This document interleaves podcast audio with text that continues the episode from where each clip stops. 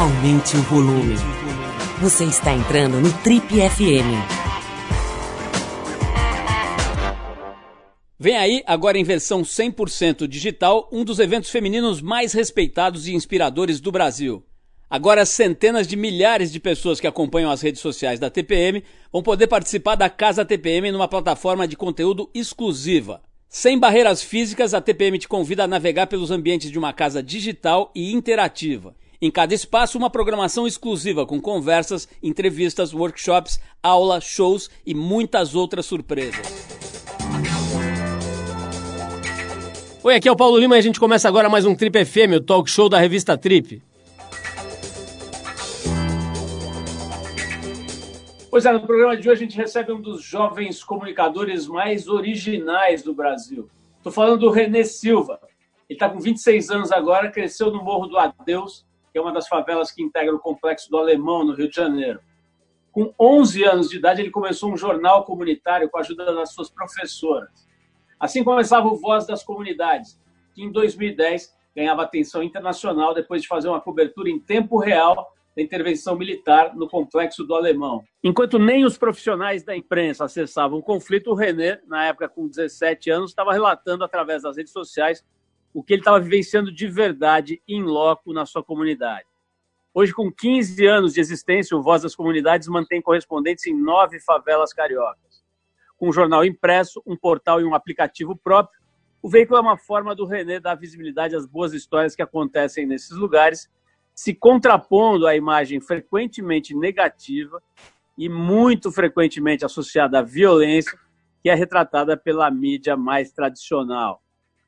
Bom, em meio à situação emergencial que foi desencadeada pela pandemia do coronavírus, o Voz das Comunidades também mobilizou um gabinete de crise junto de outros agentes comunitários e tem também atuado para receber doações que possibilitam que alimentos e produtos de higiene cheguem a pessoas que perderam sua fonte de renda nesse momento além também de manter informações atualizadíssimas sobre a Covid-19 para o público das comunidades, ou se você preferir, das favelas.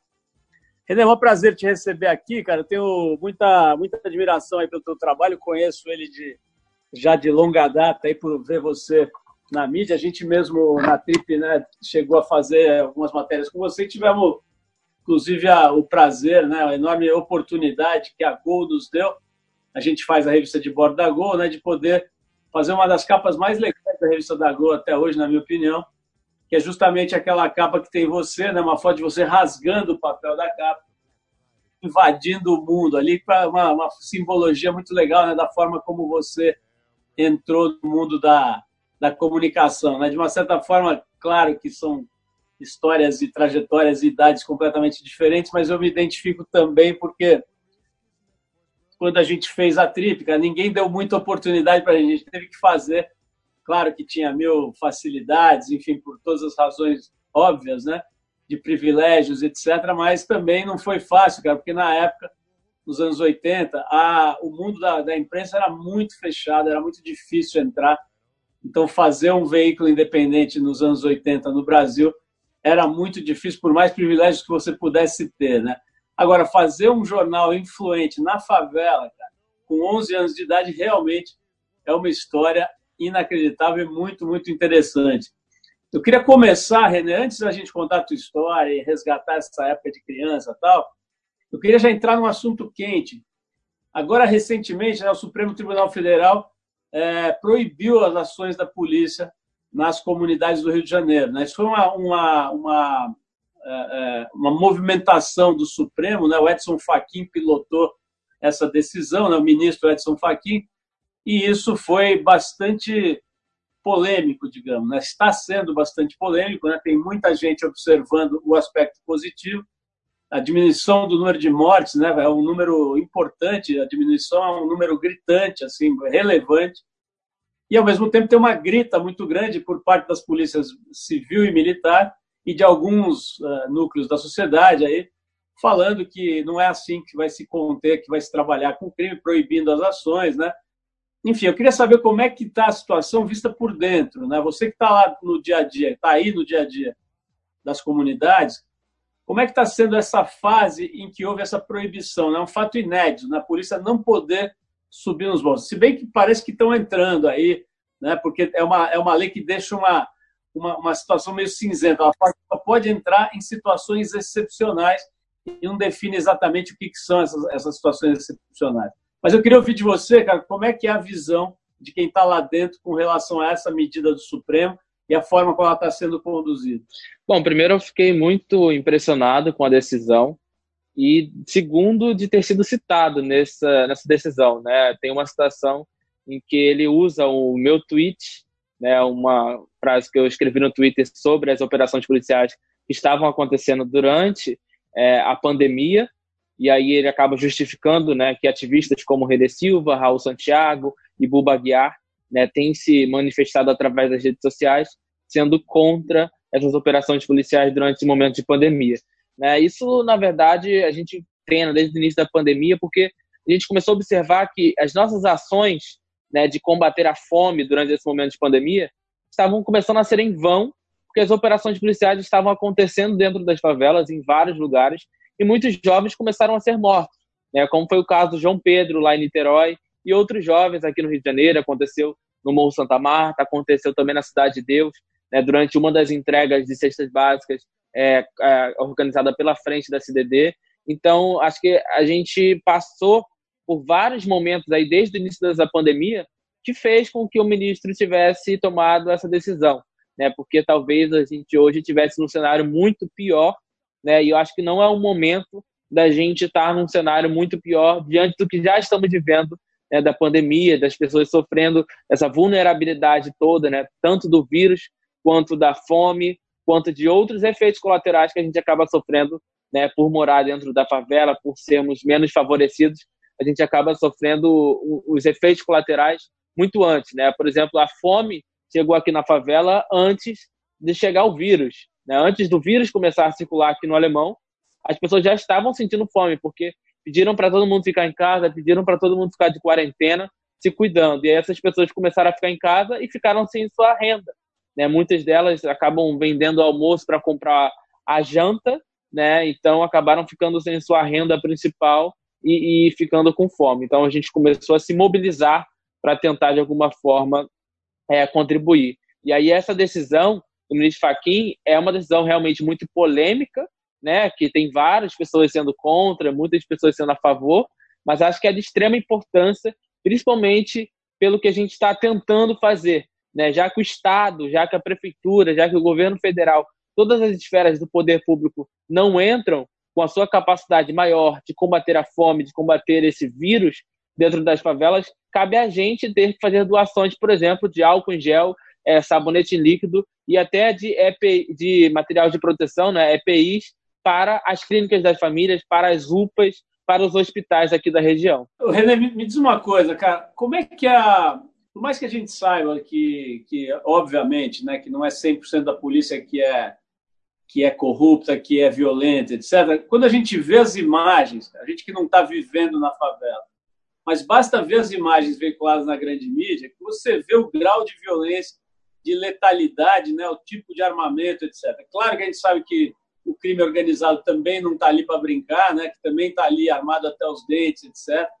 Mas é uma guerra pesada, cara, em que, evidentemente, a polícia trabalha com um nível de truculência bastante alto, né, de letalidade. Né, os números comprovam, isso não é uma opinião, isso é, são dados. Né? Como é que é, cara? Como é que você, que tem uma, uma leitura bastante privilegiada por ter nascido numa comunidade e por ser um profissional de comunicação que se dedica a analisar os fatos que acontecem no mundo, no Brasil, visto por dentro de uma favela. O que, que você pensa sobre a polícia, cara? A polícia do Brasil, especialmente a polícia do Rio de Janeiro, tem solução, cara? Dá para melhorar? O que, que faz para melhorar a polícia? Olha, eu acho que a, a esperança, a expectativa, é, principalmente dos cariocas, é, em relação à polícia, acho que foi quando começaram a implementar os programas da UPP. Né? Quando começou a falar de polícia comunitária, de polícia pacificadora, eu acho que as pessoas começaram a ter um pouco de esperança de que haveria uma mudança dentro da, da corporação, dentro da polícia militar. E o que a gente observou e o que a gente viveu, na verdade, tem vivido dentro das favelas, é um momento ainda muito caótico né? A corrupção da própria polícia, né? Hoje você vê as favelas que tem o PP, todas elas acontecem em baile funk, é, muitos deles é, é, é, com a própria autorização da UPP, no sentido de que, assim, ah, eu vou deixar fazer, vou deixar passar arma, vou deixar fazer isso, porque vai receber o arrego. Então, a corrupção né, dentro da polícia ainda é muito grande. Então, isso faz com que várias favelas a gente continue sendo descriminalizado, descriminalizado é, é, é, por, por, criminalizado, na verdade, por vários fatores, né, e tendo né, as, as, as principais ameaças, né, os principais sofredores disso tudo sendo os moradores de favela. Eu, enquanto morador de favela, por exemplo, quando me vejo nessas situações né, em que a polícia é o poder maior dentro da favela, né, é uma situação assim, seja a polícia ou seja o tráfico, né, é uma situação muito complicada, muito difícil da gente viver diante disso tudo, porque parece que a gente é, não tem uma liberdade de chegar a hora que quiser, de voltar a hora que quiser, porque se você chega a qualquer hora em casa, você é vagabundo, você é taxado de qualquer outra coisa. Então a polícia, é, eu não tenho eu não tenho muita esperança de que através da polícia vai vir alguma mudança. Né? Acho que através da UPP a gente pode é, é, provar isso. Né? A gente pode provar que através da UPP a polícia não tem jeito. O Renê, me diz uma coisa, cara, vamos falar um pouquinho do, do teu trabalho, né? Bom, primeiro essa, essa coisa de começar com 11 anos, né, cara? Acho que é um negócio muito legal, assim, muito curioso, muito bacana, assim, ver uma criança mesmo, né, começar com uma iniciativa dessa, tal. Mas eu queria saber, assim, um aspecto um pouco mais técnico, mais, vamos dizer, do, ramo da comunicação, né? Você começou com o jornal impresso, o jornal ainda existe, né, ainda está funcionando no impresso, mas você teve que fazer, como todos os veículos de comunicação, é, vamos dizer assim, que, que atuavam nos meios é, físicos, você tem que fazer uma transição importante aí para o digital, né? E fez. Você tem até um aplicativo né, de transmissão da informação pelas redes sociais, com um aplicativo próprio e tudo mais, né? Como é que é, cara? Como é que você faz para manter a, a, a, sua organização? Quantas pessoas trabalham? Como é que é o, o aspecto, vamos dizer assim, de gestão do, do teu grupo de comunicação, da tua empresa? Olha, é, a gente, de fato, a gente teve uma migração muito grande do, do offline para online, né? E essa migração se deu principalmente pelo fato das pessoas dentro das favelas começarem a ter muito mais acesso à tecnologia, começaram muito mais a ter acesso a um smartphone. Então a gente começou a investir mais né, no online também, na produção de, de audiovisual, produção de outros materiais, né, como a gente tem feito até hoje. E o jornal impresso ele continua porque a gente sabe que tem um público ainda que mora na favela que não tem acesso à internet, que não tem acesso né, à, à, à tecnologia. Então a gente vê ainda uma necessidade do jornal impresso continuar, né, resistir. Mas a gente hoje migrou muita coisa para o digital. Então a gente tem muito conteúdo de vídeo, muito audiovisual, a gente tem entradas ao vivo o tempo inteiro. E recentemente lançamos um aplicativo. Né? O aplicativo a gente lançou tem três meses, foi em parceria com o consulado americano dos Estados Unidos né, o consulado americano entrou em contato com a gente é, a fim de uma proposta que a gente pudesse fazer um projeto de combater as fake news. E a gente já tinha esse projeto do aplicativo em mente, só não tínhamos dinheiro para colocar em prática. E aí a gente começou a conversar com eles falaram: a gente pode então financiar esse aplicativo para que através deles vocês possam é, combater a fake news, combater a desinformação é, é nas favelas cariocas. E aí esse foi o nosso grande desafio, tem sido até hoje, é, de combater a desinformação. É um aplicativo que é muito completo. Né? A gente tem uma sessão de ao vivo, a gente tem as reportagens, e a gente tem a área onde é, as pessoas podem tanto contribuir né, para checar as informações se são verdadeiras ou não, e também para consultar, né, consultar as informações. Então, a gente acabou migrando muito do offline para online, a fim de atingir também outros públicos que hoje estão mais conectados. Vocês têm receita de publicidade? Vocês ganham dinheiro com publicidade na, na, no jornal? Sim, desde o início do Voz de Comunidade, a gente sempre teve uma receita publicitária. Né? A receita publicitária nossa sempre foi de comerciantes locais, né? do comércio aqui dentro da comunidade. E com o passar do tempo, outras empresas foram nos conhecendo né? E a gente começou a ter ou, é, grandes corporações, grandes empresas também anunciando com a gente. Então, a gente já teve, por exemplo, a TIM, nós já tivemos a Nextel, já tivemos a Coca-Cola, nós já tivemos é, Sebrae, já tivemos grandes empresas anunciando com a gente, colocando publicidade no, no jornal.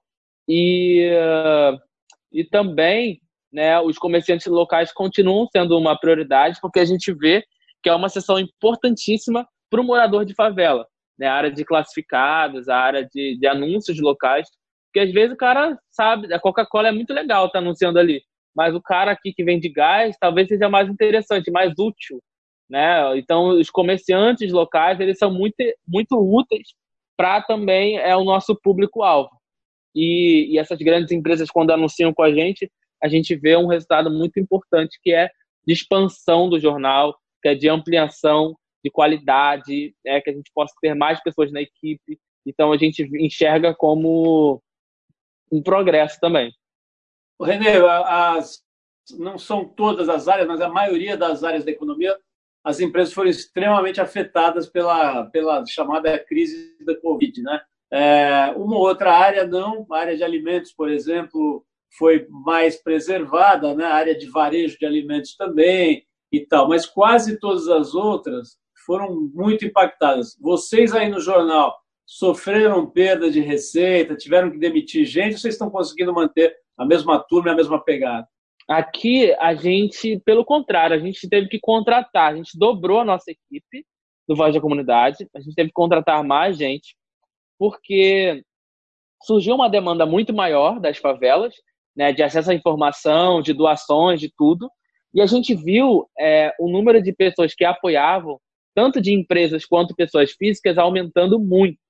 Né? Então, assim, os nossos, a gente também tem muitos jornalistas que são doadores, né? Muitos jornalistas da grande mídia, por exemplo, a Sônia Bride, é, Pedro Bial, tem alguns jornalistas da grande mídia que são doadores, que fazem doações para a gente, contribuem muito, e essas pessoas acabaram doando ainda mais para fortalecer o jornalismo local, o jornalismo comunitário.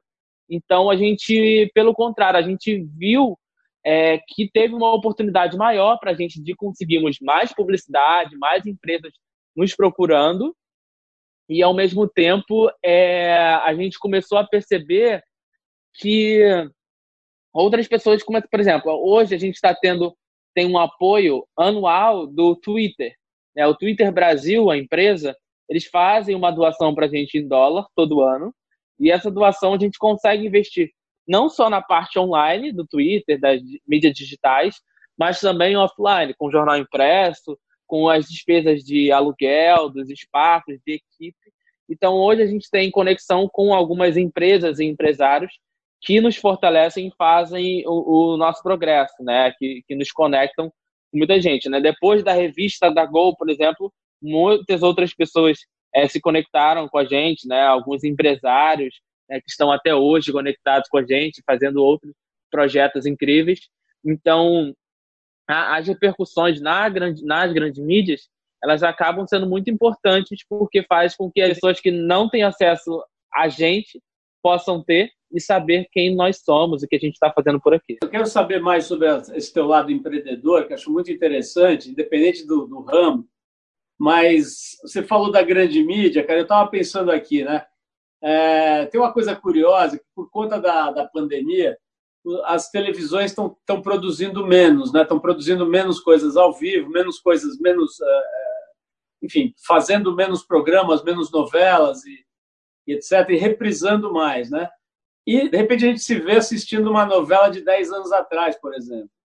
E aí a gente vê claramente, cara, a diferença do enfoque para certos assuntos, né? O assunto, por exemplo, do preconceito, a própria forma como se mostra o povo pobre nas novelas, né?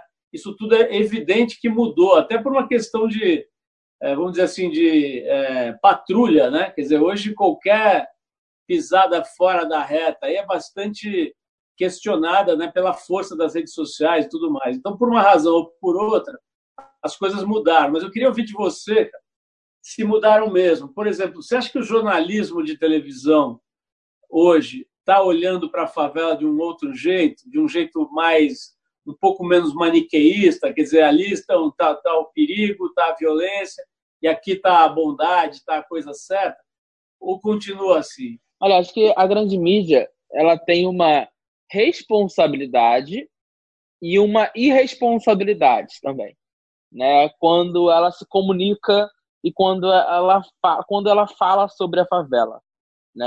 É, as nossas vidas aqui dentro da favela são sempre é, é, para a grande mídia, né?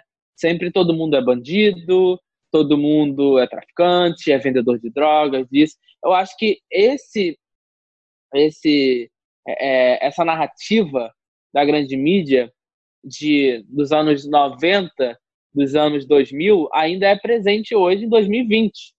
Né? Quando a gente olha, por exemplo, para uma reportagem falando sobre tráfico de drogas na favela, a grande mídia imediatamente coloca que é bandido.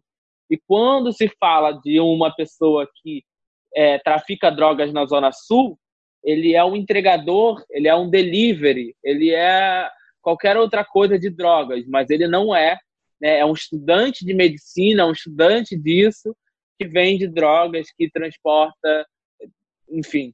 Então, a gente começa a entender que há um preconceito e há um racismo muito grande né, quando se fala de pobre, preto, favelado. A grande mídia ainda tem uma irresponsabilidade muito grande de tratar desses assuntos. Né? Quando, por exemplo, algumas pessoas, é, é, alguns jornalistas estrangeiros por exemplo, quando entram em contato com a gente, eles sempre falam: Meu Deus, vocês têm milhões de pautas incríveis sobre a favela, por que a grande mídia não está falando sobre isso? Né? Por que a mídia no Brasil não está falando sobre isso? Então é preciso os jornalistas de fora do Brasil, New York Times, Washington Post, The Guardian, vários jornalistas de fora falarem sobre a nossa realidade aqui, a real da favela, não só sobre os problemas que a gente vive, mas também sobre o que, que tem de bom acontecendo, o que, que tem de positivo acontecendo. E aí é preciso, muitas das vezes, as mídias de fora falarem sobre isso, porque a grande mídia aqui do nosso país, do nosso país, do Brasil, ela acaba não cumprindo esse papel que é de, de, de ser a voz do povo, né? a voz do Brasil, a voz das comunidades. E aí é necessário ter, por exemplo, a presença e participações de, de mídias comunitárias, né? como Voz das Comunidades, no Complexo do Alemão e outras favelas, como Nordeste Eu Sou, em Salvador, como Voz, é, Vozes das Periferias, em São Paulo, na Vila Prudente, como Diário de Ceilândia, em Brasília, como Fala, é, é Fala Abreu, lá em, no Piauí, como aqui no, no Rio de Janeiro, CDD Acontece, Fala Cidade de Deus, enfim. É necessário que existam mídias comunitárias para que a gente possa, é, é, é, de alguma forma, falar da nossa realidade, porque a grande mídia acaba não falando. Renê, a gente está falando de mídia, mas a gente está também.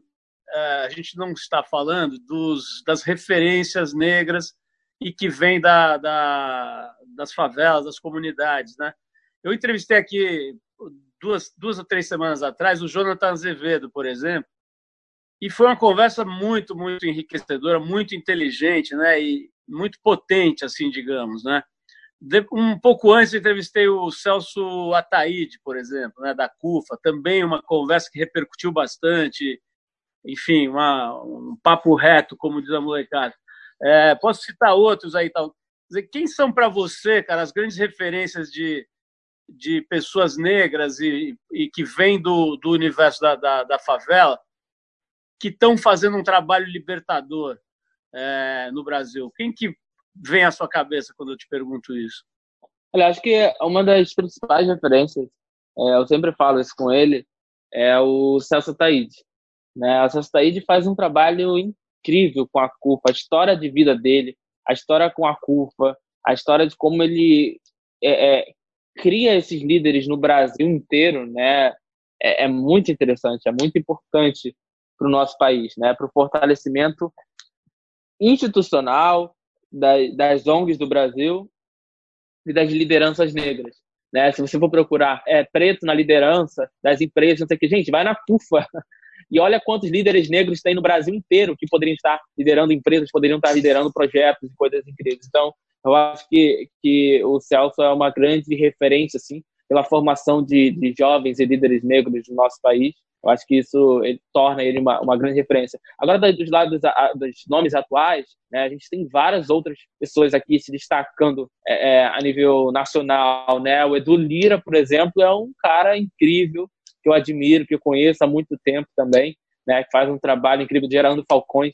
Eu sou muito fã do trabalho dele, de como ele faz esse trabalho. Fico muito honrado e feliz quando, quando vejo ele fazendo. Bom, então acho que a gente está bem de casting, porque o Edu Lira foi uma semana, veio aqui uma semana antes do Celso Taíde, viu, o René? Então acho que a gente está bem aqui de, na seleção dos entrevistados. Mas, René, lembrando um pouco da minha conversa com o Celso, já que você falou dele como uma grande referência, entre outras coisas importantes que ele trouxe aqui para nós nesse papo, ele mostrou a pujança do universo da periferia como um todo, né, das, das, a gente pode chamar de várias maneiras, favela, ou, ou, enfim, comunidades, mas enfim, o povo periférico brasileiro, né?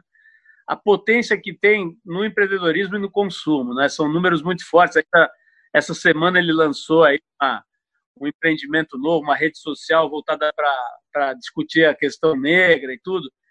Mas é, eu queria saber o teu lado empreendedor. Eu soube agora, eu não, não conhecia esses outros campos, né?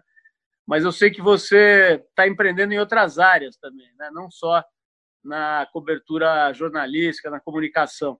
Me conta um pouquinho, cara, esses outros negócios que você está pilotando aí na tua, na tua vida. Então, eu tenho uma hamburgueria, né, que comecei há quase um ano, né, aqui no Complexo do Alemão. É uma hamburgueria de hambúrguer artesanal que eu montei junto com meu tio. Né, eu acabo entrando em outras frente, mas meu foco, meu objetivo maior, obviamente, sempre vai ser o voto de comunidade, a comunicação, mas tenho essa veia, né, de, de empreendedorismo, né, desde cedo, né, desde que comecei com o jornal, desde que comecei com as ações, desde que comecei com tudo isso, sempre pensando muito é, numa visão é, é, empreendedora mesmo, né, uma visão que a gente possa é, fazer uma transformação social dentro do lugar, mas girando a economia, girando os negócios, né? Eu acho que isso é super importante e válido dentro de um mundo capitalista onde nós vivemos. Então, eu, eu acabo é, me dedicando um pouco também a essas outras atividades que são interessantes, porque acaba sendo uma terapia, na verdade, para mim, porque eu fico muito longe é, de todo esse assunto. Né? Falar de hambúrguer é muito diferente de falar de problemas sociais da favela, de violência policial, de falar de falta d'água, de falta de, de, de, saneamento básico, por exemplo, né? Então, é um outro mundo que eu acabo me desligando um pouco desse mundo aí todo para me dedicar um pouco a outra, outra área. É interessante esse, esse aspecto que você está falando agora, cara. Eu me lembrei de, de uma participação da Jamila Ribeiro na Casa TPM, que é o evento que a gente faz para falar do universo feminino, né? Por sinal, vai ter uma edição agora dia 1 e 2 de agosto, uma edição pela primeira vez totalmente digital, né? Vai ser bem interessante. Quem puder, vale a pena se conectar na Casa TPM Digital. Mas, enfim, ela, ela teve lá um ano ou dois atrás, e uma certa altura ela falou assim: puta, gente, às vezes eu fico pensando se não vão me chamar para falar de outras coisas que não sejam a questão negra, né? Se não dá para a gente falar, sei lá, de cerveja ou de é, televisão, ou de qualquer outra coisa de vez em quando, né? Eu preciso também arejar alguma coisa nessa, nessa linha, cara. Você se sente às vezes meio aprisionado, cara, nesse papel de, vamos dizer assim, de um, de um porta-voz dessa, dessa, desse universo das comunidades? Olha, eu acho que não muito, porque eu, eu sempre procuro me reinventar em vários, em vários aspectos, mesmo dentro da, da comunicação. Então, assim, não é uma coisa que eu enjoo, não é uma coisa que eu fico, ah, me chamam sempre para falar sobre isso eu falo para todos os públicos, para todos os lugares, em vários espaços, e muitas das vezes temas diferentes, né? Por exemplo, para estudantes de serviço social, geralmente falo sobre as ações sociais que a gente tem feito. Né? Para estudantes de jornalismo, eu já falo um lado jornalístico, estudante de marketing, publicidade, eu falo um lado publicitário. Então, eu acabo falando desse mesmo assunto, mas de diversas formas, que é muito legal, que é muito saudável de fazer e também agora da hamburgueria, né? Me chamam para fazer reportagem, para falar sobre hamburgueria, sobre outros negócios. E isso é muito interessante, porque aí você acaba é, é, sendo conhecido também por outros outras coisas que você também acaba fazendo. O que, você aprendeu, René, na hora de fazer a transição para o digital? Cara? O que você aprendeu com relação à linguagem? Né? Você, como é que você transpõe uma matéria que saiu na versão impressa? Que, que, o que, que muda quando você vai recortar ela para o, sei lá, para o Instagram ou para alguma outra rede social? O que, que você pode dizer para um estudante, por exemplo, que está pensando nisso agora, que está ou para um jornalista? Isso me, me deu essa curiosidade quando você falou de palestra para jornalistas, né? A gente lá na Trip também continua, já, já são quase 35 anos, né? Mas a gente continua com a sensação de que está aprendendo todo dia, né? Me conta um pouco o que você aprendeu com relação à linguagem de rede social. Eu, eu consegui aprender isso é, na prática, né, aqui do, dos projetos, das ações, porque desde desde sempre, né, o, o, o Voz de Comunidade, eu sempre procurei, eu sempre usei muito a internet. Né? Então, o Voz ele sempre foi muito digital, sempre foi muito conectado. Né? Não, não tivemos um momento assim, ah, a gente teve um momento. Logo no início, assim, eu, eu criei já um blog, eu criei já uma coisa, eu criei outras, sabe, formas de, de da gente se comunicar, né, da gente fazer a comunicação acontecer aqui. Então, acho que a gente sempre teve essa veia muito é, conectada, né, digital também, assim. Não foi, ah, não, agora vamos para a internet. Não, nós ficamos, ficamos muito conhecidos, aliás, né, durante aquele período da ocupação do complexo do Alemão, quando através do Twitter eu pude é, narrar, pude falar dos acontecimentos, do que estava acontecendo, né, aqui dentro do complexo do Alemão, de uma forma é, bastante verdadeira, de uma forma bastante é, única, né? Podemos dizer assim, porque pessoas não estavam aqui dentro, né? Os jornalistas não estavam aqui, só eu estava aqui dentro, então não, não, sabiam, né, o que estava acontecendo de fato. Só através das notícias da grande mídia, através ah, através do de, de assessoria de imprensa do governo, dessas coisas. As fontes deles não eram os moradores, não era uma mídia local. Né? Então, acho que esse foi o grande diferencial aí que, que marcou esse período do Voz de Comunidades, né? o nosso, nosso boom, né? a gente pode dizer assim. O René, é, eu estava pensando aqui, cara, no mês passado teve o assassinato daquele, daquele cidadão norte-americano lá, o George Floyd, né? foi assassinado por um policial, aquela cena que o mundo inteiro viu, né? o cara ajoelhado no pescoço, aquele negócio maluco, inacreditável, né? Uma cena de violência brutal, né? O cara pedindo pelo amor de Deus, lá dizendo que não conseguia respirar, enfim, aquela história que navegou o mundo inteiro muito rápido, né? Foi felizmente foi filmada, né? E aí, bom, culminou com aquelas revoltas, aquelas, aquelas passeatas e manifestações no mundo inteiro, inclusive aqui, né? é, muito fortemente nos Estados Unidos inteiro, em várias partes da Europa, é, aqui no Brasil e tudo, né? E tem um questionamento que se faz natural, né, cara? Quando, por exemplo, o João Pedro, que você mencionou, na menininha de 14 anos, né, que foi atingido dentro de casa, acho que foi em São Gonçalo, né, por uma, não sei quantos tiros, cara, acho que foi 70 tiros, um negócio inacreditável, né? Se é que dá para comparar assassinatos, um assassinato ainda mais brutal, né? Molequinho dentro de casa. E a repercussão foi infinitamente menor, né? O que, por que, que se dá isso, cara? Qual que é a tua análise com relação a isso, René?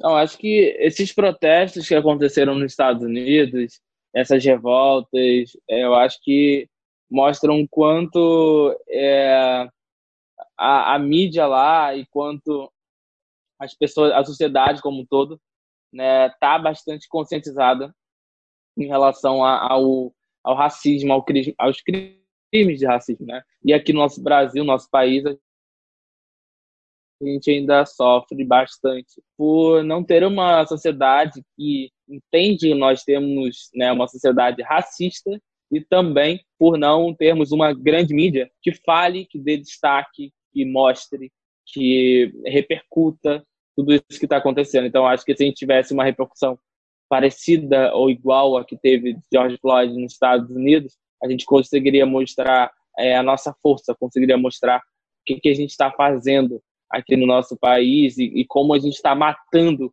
os nossos jovens negros em várias favelas e periferias do Brasil afora. Então, acho que é um, um, aquela repercussão que teve do George Floyd, você comparar com, com a morte do João Pedro e de tantos outros jovens que morreram depois disso, né, praticamente a gente é, é um país que ignora as mortes de jovens negros e crianças negras morrendo né, durante uma violência policial brutal que aconteceu numa favela. Renê, na minha conversa com o Celso Ataíde, também veio um outro ponto que eu acho que é interessante trazer aqui para te ouvir, que é a relação que você obrigatoriamente tem que ter qualquer coisa que você faça na, em qualquer periferia do Brasil. Hoje, as periferias são comandadas pelo tráfico, né? Isso é um fato que é amplamente conhecido e quem, pô, quem leu três páginas de qualquer coisa sabe disso. É, como é que é, cara? Como é que é a relação? O Celso tava, me falou uma coisa que eu achei bem interessante. Ele falou, cara, para quem está de fora, o tráfico parece uma, uma organização monstruosa, distante, é, sem rosto e tal. Aqui a gente sabe quem são as pessoas. Ele é, o fulano pode ser teu primo, pode ser casado com a sua tia e é diferente. Então ele me mostrando um pouco da do ângulo de quem está próximo, né? Quem está quem tá dentro da, da realidade aí da da favela, cara. Como é que funciona, por exemplo, para você que tem esses empreendimentos, que tem um jornal, né, cara? A gente vê o jornal do asfalto, volta e meia sendo ameaçado, né, até hoje no Brasil, né, jornais e entidades jornalistas sendo mortos e tudo por aí. Como é que você administra, cara, essa relação com o, com o crime, né? Quer dizer, precisa ter alguma relação.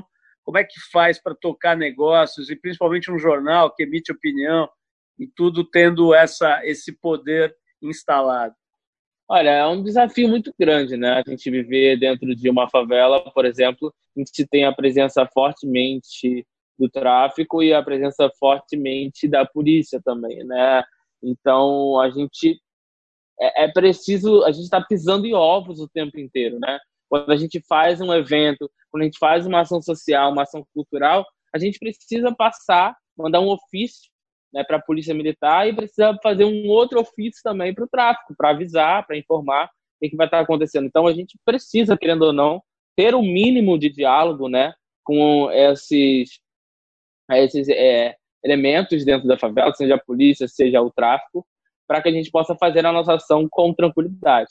Então foi isso que o Celso lembrou, né? A gente é muito, é, a gente morando aqui, a gente conhece esses esses rostos, né? A gente conhece essas pessoas quem são essas pessoas, quem é o gerente, quem é isso, quem é aquilo. Então é, é muito hipocrisia falar que mora dentro desse espaço, né? Seria muito hipocrisia da minha parte e falar que não conhece, que não sabe quem são e tudo mais. Mas é, é uma realidade que a gente vê que a grande mídia, principalmente, né? E aí depois isso acaba refletindo na sociedade, enxerga isso como é, a maior parte da favela, né? Se você for falar que é alemão, tem 200 mil habitantes. Né? E tem gente que fala assim, ah, não, mas pelo menos 10% é bandido. Gente, pelo amor de Deus. 200 mil habitantes, 10, mil, 10% é bandido, a gente tem 40 mil traficantes. Não tem isso, traficantes, é impossível. Então, a gente vai falar, ah, não, pelo menos 1%. Gente, ainda assim é muita coisa. A gente não tem 4 mil bandidos aqui dentro. Então, quando a gente para para pensar na quantidade de pessoas que estão envolvidas no tráfico, é muito menos do que 0, sei lá quantos por cento. Né? Então, as pessoas acabam discriminando a gente, as pessoas acabam nos criminalizando como um todo por conta de uma minoria, minoria, minoria que mora aqui dentro e, e tem essas ações. O, o René, naquele, naquele filme do que o Celso Ataíde fez junto com o MV Bill, a gente, eu me lembro de ver assim a molecada, né? Uma, a, talvez a maior mensagem, cara, ver a molecada que acaba no tráfico é, manifestando assim que não tinha nada, não tinha nenhuma outra opção, né? E não tinha nada a perder porque a vida era um, um inferno, né? Miserável e tal. Então dizendo, ó, oh, não tenho nada a perder, não dá para ficar pior do que eu tô, né? Então eu vou entrar nessa aqui. É, eu me lembro também de, de ouvir, não me lembro se foi nesse filme ou em outras entrevistas que a gente fez, cara, no passado, que a única referência de ascensão social que existiu para um moleque na favela no passado, cara, era o traficante, era o, era o crime, né? Em que você rapidamente podia ter acesso a, a coisas legais, a dinheiro, a mulheres, a motocicletas, a tênis, ou o que fosse lá a referência de sucesso na época. Depois surgiu o rap, passaram a ser os rappers também referência de ascensão, de, de impacto, de, de, é, de uma situação social melhor e tal. Isso mudou, cara? Quais são as, as novas referências para um garoto que está ali meio perdidão numa, numa favela do Brasil? Olha, eu acho que hoje a gente tem várias outras inúmeras referências é, dentro das favelas e periferias, né? Aqui no Complexo do Alemão, por exemplo, você tem um, o Lucas Lima, que é um menino que inventou uma impressora 3D, é engenheiro, né, fez uma faculdade com bolsa e ficou conhecido nacionalmente por inventar uma impressora 3D que imprime as mãos em 3D, imprime várias outras coisas que ajudam pessoas que têm a, a falta de algum membro no corpo, enfim. Então, eu acho que hoje a gente tem mais referências nessas favelas, mas essas referências ainda, como um todo, ainda não têm a visibilidade necessária, né? ainda não tem é, o reconhecimento necessário pela sociedade, pela mídia, porque isso faz com que é, ele seja também conhecido e reconhecido dentro da favela. É, eu posso ser um exemplo disso. Né? As pessoas hoje me conhecem, reconhecem na favela, principalmente pelo que é, tem hoje de repercussão na grande mídia, né? pelo que sai nos jornais, pelo que acontece comigo. Então, isso acaba repercutindo de uma forma positiva e muitos desses jovens me veem como referência. Eu vou te fazer uma pergunta que eu canso de fazer aqui para pessoas de todos os tipos e procedências e idades que vêm aqui me dar o prazer de bater papo. Que, que você faz na, no resto da tua vida? Quer dizer, além de produzir, de, de empreender, de ter hamburgueria, de ter jornal, de ter tudo isso, como é que você desliga, por exemplo, cara? O que, que você faz para curtir? O que, que você. Você é um cara que gosta de assistir filmes e séries na TV, ou você não é muito chegado nisso, você gosta de esporte. Qual que é o. Como é que é um moleque de 26 anos, cara? É, curte a vida aí na, na, na, no Complexo do Alemão, por exemplo? Olha, eu sim, me, eu me encontro sempre com, com jovens aqui da favela, né, com os meus amigos. Eu tenho muitos amigos, então assim, hoje muita gente que faz parte da equipe do Voz da Comunidade estudou comigo. Isso é muito curioso, né? Não só quando eu era criança, mas também na minha infância e juventude, no ensino fundamental e, e no ensino médio. Eu tenho muitos desses jovens que começaram, que estudaram comigo e hoje estão voluntários, hoje são colaboradores aqui no Voz de Comunidade.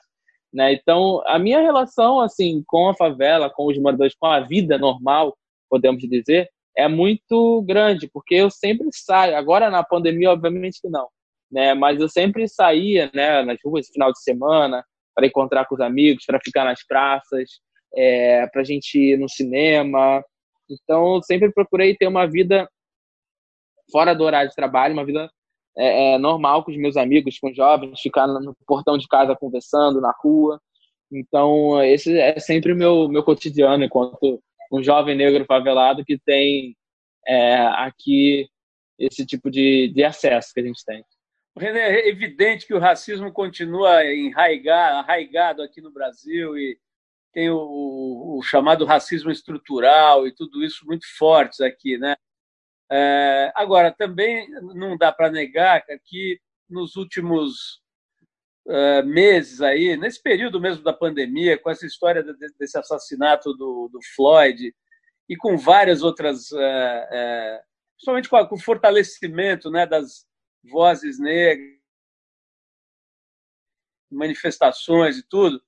Quer dizer, é, existe uma certa conscientização nesses últimos meses, né? Eu diria que aumentou bastante, no mínimo, espaço para se discutir isso, cara. Mas eu não consigo parar de lembrar do que o Jonathan Azevedo me contou, né? Ele falou: olha, cara, para eu fazer o curso de teatro, eu perdi três dentes. Porque como eu fazia o teatro no, no alemão e depois eu voltava para a cruzada, né? Eu saía à noite, tarde. Ele fazia no Vidigal. No Vidigal, desculpa, no alemão. Alemão é você que, que, que, que mora, né? É. No Vidigal, que é o Nós do Morro, né? Lá do Guti Fraga tal. Enfim, ele saía do Vidigal e ia lá para Cruzada, né? Onde ele, onde ele morava. E parece que três vezes, cara, ele apanhou.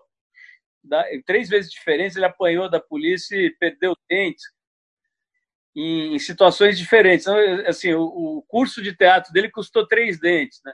ele brinca e, e tal, mas é uma situação, pô, no mínimo dramática, né? No mínimo uma pequena tragédia. É, cara, mudou alguma coisa com esse, com esse debate mais quente no Brasil? Ou continua um cara como você, que é jovem, negro e, e morador de uma comunidade, tomando porrada e tomando, ah, como a gente fala aqui em São Paulo, geral, aí vocês falam, acho que é baculejo, né? Mas, enfim, sendo abordado de forma estúpida e muitas vezes violentíssima pela polícia, mudou alguma coisa ou continua exatamente a mesma coisa? Eu acho que continua exatamente a mesma coisa ainda, infelizmente. Né? A gente ainda vê muito isso acontecendo. Né? Muitos jovens negros acabam sendo é, revistados de forma arbitrária, né? muitos jovens negros acabam sendo é, como é, é, abordados de formas muito racistas e preconceituosas, né, por onde, de onde eles vêm, de onde a gente vem, né, então acho que isso não mudou muito não, ainda é uma realidade do nosso país, ainda é uma realidade das favelas, né, uma realidade, se você é jovem, preto, favelado e está no asfalto, você sofre muito mais, né, asfalto que a gente fala é as áreas nobres, né, se você está na Zona Sul, você está ali na, na, na Barra, no caso do Rio de Janeiro, você acaba sofrendo preconceito muito grande por estar nesses ambientes. Você falou uma coisa que eu considero bastante triste, mas acho que é uma realidade crua, né? Que é não ter esperança na, na polícia, né? Numa, numa vamos dizer, vamos dizer assim, numa, numa regularização, numa melhoria relevante da polícia carioca e brasileira. E no Brasil, cara, você tem esperança de que esse lugar melhore, de que a gente avance? o quadro nesse momento não é exatamente animador, né? Você tem, como um garoto de 26 anos aí com essa trajetória, cara, você tem esperança real de que esse país evolua? Eu tenho esperança. Eu tenho muita esperança no Brasil. Eu tenho muita esperança em todas as regiões do Brasil, norte, nordeste, sudeste, centro-oeste. É, eu acho que a gente tem é, é uma um país assim muito plural né? A gente tem um país que é muito colorido, né? A gente tem um país que é, tem uma musicalidade muito diferente. Então, isso me enche de esperança, expectativa de um país melhor, de um país mais solidário, de um país longe de preconceitos, de um país onde a gente possa é, ter mais liberdade de expressão, de falar, de fazer, de acontecer. Né? E eu tenho uma esperança muito grande no Brasil. Assim, eu acredito na juventude, eu acredito que a gente vai fazer um barulho, uma história, uma revolução muito grande através de várias áreas, comunicação, do esporte, da saúde, da educação. Acho que a gente está é, caminhando para isso. E mesmo com essa pandemia que a gente está vivendo, eu tenho uma esperança muito grande de que outras pessoas ao redor do mundo estão nos vendo e que vão contribuir para uma mudança social no nosso país. Renê, adorei o papo, adorei te conhecer pessoalmente aqui. Estava é, notando aqui que acho que talvez tenha sido o primeiro programa, primeira entrevista que se faz nos últimos meses que a gente quase não falou da pandemia, né? Acho isso bom. A gente falou porque ela está aí no contexto de tudo, mas que a gente conseguiu dar foco em questões é, muito relevantes aí da, da vida de, de alguém que tem uma trajetória tão legal, né? Assim, que se volta para a comunicação com 11 anos, cara, e consegue fazer uma pequena aí na, né, numa narrativa mais verdadeira de uma parte do Brasil que até hoje é pouquíssimo conhecida pelo chamado asfalto, uhum. né, é, que não conhece, teme, né, teme e renega, inclusive, né, enfim. É muito legal ver aí a tua trajetória, cara, e ver como ela está crescendo, cada vez com mais espaço, com mais entidades e gente apoiando. Então, boa sorte aí para você, cara. Obrigado pelo seu tempo e principalmente parabéns por uma trajetória tão honesta, né, tão original e reta. Obrigado, obrigado, valeu mesmo, obrigadão, tamo junto. Você ouviu mais uma edição do Trip FM, uma produção da Trip no ar há mais de 35 anos. Direção e apresentação Paulo Lima, produção Adriana Verani e Juliana Farinha, roteiro Natália Cariati e edição Ludmila Daer. Quer ouvir outras entrevistas em edições anteriores do programa? É só ir no tripfm.com.br ou procurar pelo Trip FM na plataforma digital em que você costuma ouvir os seus podcasts. Estamos em todas elas: Spotify, Deezer e outras. Semana que vem a gente volta com mais uma conversa boa aqui no Trip FM. Abração e até a próxima!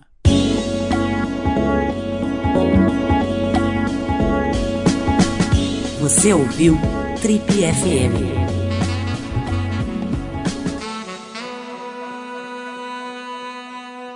Oferecimento Universo Marx. Paixão por carros antigos.